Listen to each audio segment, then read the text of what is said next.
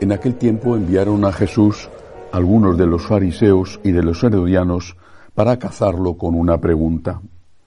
Se acercaron y le dijeron, Maestro, sabemos que eres veraz y no te preocupa lo que digan, porque no te fijas en apariencias, sino que enseñas el camino de Dios conforme a la verdad. ¿Es lícito pagar impuesto al César o no? ¿Pagamos o no pagamos? Adivinando su hipocresía, le replicó, ¿Por qué me tentáis? Traedme un denario que lo vea.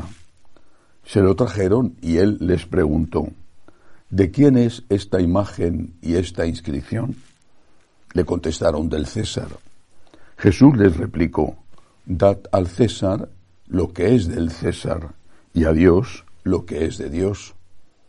Y se quedaron atónitos. Palabra del Señor. Gloria a ti, Señor Jesús. Es una frase que ya ha desbordado incluso la esfera del cristianismo, se ha hecho un refrán popular. Y de hecho seguramente muchos no saben el contexto en que es pronunciada y hasta la aplican mal. Dad al César lo que es del César y a Dios lo que es de Dios. Pero para entenderla hay que conocer la situación en que es pronunciada. Si no, la interpretación puede ser justo la opuesta de lo que dijo Jesús. Israel era un pueblo ocupado por los romanos.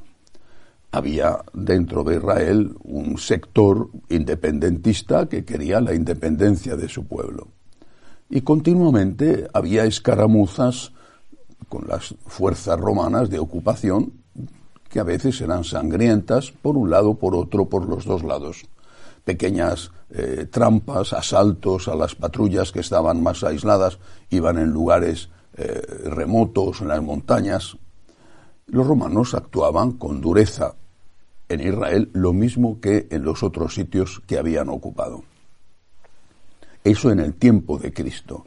De hecho, uno de sus apóstoles, Simón el Celota, procedía muy probablemente de uno de estos grupos que atacaban a los romanos. Otro, en cambio, San Mateo, era eh, colaboracionista con los romanos. Así que en Roma, en, en, Israel, había al menos dos grandes grupos y después la gente corriente que se limitaba a sobrevivir, que no era poco los que estaban políticamente con los romanos y los que estaban política y militarmente contra los romanos.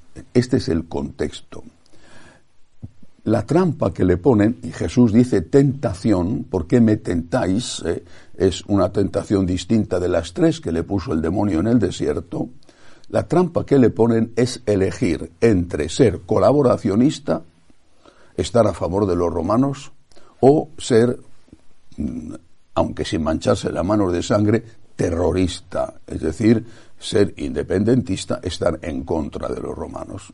Y Jesús simplemente, eh, con esta frase, usando la moneda que se pagaba para el tributo a los romanos, el denario, con esta frase, data a Dios lo que es de Dios y al César lo que es del César, se quita el problema del medio. Esto es del César, dar al César lo que es del César. Pero ¿Qué es lo que el Señor en el fondo está diciendo?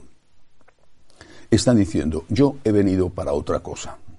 Él sabe perfectamente que incluso ya en su tiempo, por ejemplo, con el centurión al cual le cura a su criado enfermo, y otros que incluso ya allí en Israel, siendo romanos o siendo griegos, se interesaban por su mensaje, él sabe que muy poco después San Pablo va a tener que ir a lugares de Roma.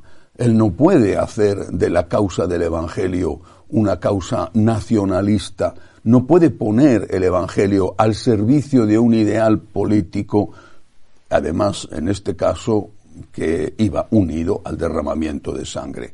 ¿Cómo iba a predicar el Evangelio San Pablo, San Pedro, en Roma, si su fundador había ido contra los romanos?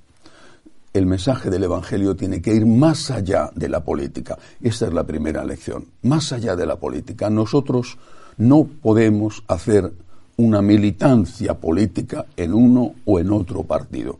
El mensaje del Evangelio es un mensaje universal para todos y la política no puede ser ni de un sector ni del otro, la política no puede ser lo que nos guíe. A nosotros nos guía Jesucristo y la bandera que seguimos es la bandera de Jesucristo. Primer punto, no el único, primer punto. Bueno, en Estados Unidos se pone de moda eh, en los años 60, 60, 80, sobre todo promovido desde los círculos eh, incluso episcopales más liberales, lo que se llama la teoría de la túnica inconsútil. Eh, la túnica inconsútil es la que había tejido la Santísima Virgen y que llevaba nuestro Señor puesta cuando le apresan y que los soldados no quieren romper partiéndola, eh, dividiéndola en pedazos y se la echan a suertes. Bueno, con esta teoría, la túnica inconsútil, se intenta decir que los católicos, a la hora de votar, hablo de Estados Unidos, no tienen que dar tanta importancia a elementos morales como, por ejemplo, el aborto. Y dicen, hay que ver el conjunto. Entonces, si en el conjunto, por ejemplo, entran elementos como el apoyo o rechazo a los emigrantes o el apoyo o rechazo a la clase eh, más desfavorecida de la sociedad, los obreros, entonces, como no vamos a romper la túnica de Jesús en pedacitos, porque nuestro voto no lo podemos hacer pedacitos, pues votemos el conjunto. Con esa teoría de la túnica inconsultible empezó en Estados Unidos, vuelvo a repetir, a promoverse la idea de que se podía votar a partidos que eran totalmente favorablemente de forma absoluta en aquella época al aborto y hoy en día a muchísimo más aborto, eutanasia, ideología de género, etcétera. Bueno, ¿por qué? Porque teóricamente hablo, eh, hay bueno, pues esos eh, partidos, o ese partido, concretamente en Estados Unidos, el Partido Demócrata, era más favorable a los emigrantes, ese partido, el Partido Demócrata, era más favorable a los obreros, vale. Con esa teoría, muchísimos católicos han votado a partido, al partido, en este caso, repito, hablo de Estados Unidos, que el Partido Demócrata, que tenían unas leyes terribles contra la vida. Bueno, esta era una situación en la cual la Iglesia no ponía el Evangelio en el primer lugar, sino que de una forma sutil, de una forma que era difícil de rebatir teóricamente, ponía el Evangelio al servicio de una causa política. Esto vale hasta que llega Benedicto XVI, ya con Juan Pablo II, pero sobre todo Benedicto XVI. Establece los llamados tres principios innegociables. El católico, con su voto, tiene que defender la vida desde la concepción hasta la muerte natural, la vida. Tiene que defender el derecho de los padres a educar a sus hijos y que no se los eduque el Estado, porque el Estado nunca puede estar, por, en el caso de la educación de los hijos, por encima de los padres, y tiene que defender con su voto la familia, y la familia formada por un hombre, por una mujer, unida esa familia a la procreación abierta, a la transmisión de la vida. Principios innegociables. No dijo Benedicto XVI, hay que votar a tal partido en ese país, o en el otro, o en el otro. No. El Evangelio está por encima de la política, pero el Evangelio tiene que defender unos valores. El estar defendiendo unos valores no significa meterte en política, aunque por desgracia los partidos políticos usan esos valores o contravalores, los usan como una bandera política con la que enganchar a votantes, que es lo único que les importa a unos y a otros. Para nosotros, católicos, Cristo está por encima de cualquier partido político. Y no digo de los partidos políticos de izquierda, sino de cualquier partido político. Yo sigo la bandera de Jesucristo. Él es mi capitán, Él es mi rey, Él es mi líder. Yo sigo la bandera de Jesucristo y sigo también lo que me enseña la Iglesia. Primera cosa, defender la vida.